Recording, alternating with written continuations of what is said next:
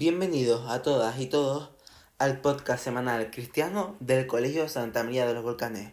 Hoy vamos a hablar sobre un tema muy interesante que a la vez siempre ha llevado a mucha discusión.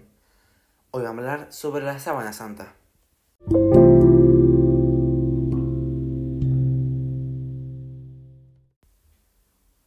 La sábana santa es uno de los objetos más estudiados del mundo.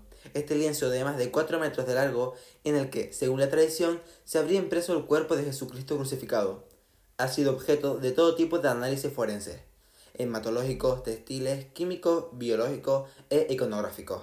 Sin embargo, nunca hasta ahora se había analizado desde el punto de vista de un cirujano plástico.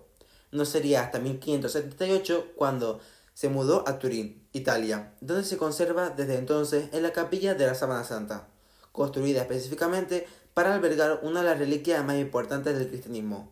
Pero no sería hasta 1898 cuando algo iba a cambiar. Un fotógrafo amateur llamado Secondo Pío iba a tomar una instantánea del efigie para días después descubrir algo único en los negativos de la fotografía.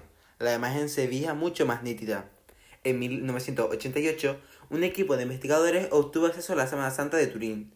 Un pequeño trozo de la tela que muchos creen que se usó para cubrir el rostro de Cristo después de su crucifixión, como parte del esfuerzo de investigación, varias entidades de investigación fueron elegidas para examinar piezas individuales de la tela del sudario.